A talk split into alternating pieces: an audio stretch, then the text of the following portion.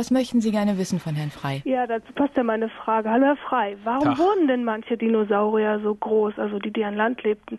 Das ist doch völlig unpraktisch. Die ganze Blutversorgung, die Stabilität der Knochen, die Masse der Nahrung, die Fortpflanzung. Wie haben die das gemacht? Warum sind die so groß geworden? Ja, so richtig groß geworden sind hauptsächlich die Langhalsdinosaurier, die Sauropoden.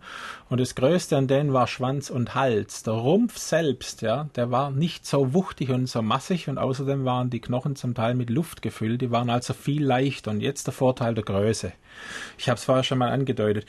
Ein großes Tier kühlt viel langsamer aus, ja? Ja. Und ein Tier, das keine Energie braucht, um seine Körpertemperatur zu halten, braucht viel weniger zu essen.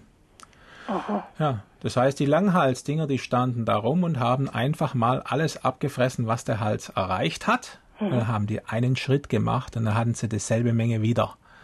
Das heißt, die waren sehr sparsam und die Gewichte, die waren für die Knochen ohne weiteres tragbar, weil die schwersten Teile, nämlich die Wirbelsäule, luftgefüllt war. Hörten die denn gar nicht mehr auf zu wachsen?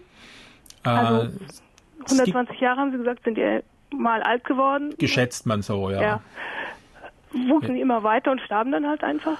Ja. Äh, es kann sein, dass das Wachstum abgeschlossen war oder dass es so wie bei Krokodilen ging, dass die dann immer weniger gewachsen sind, zum Schluss nur noch Zehntel Millimeter. Ja, Mhm. Aber da wissen wir gar nichts drüber.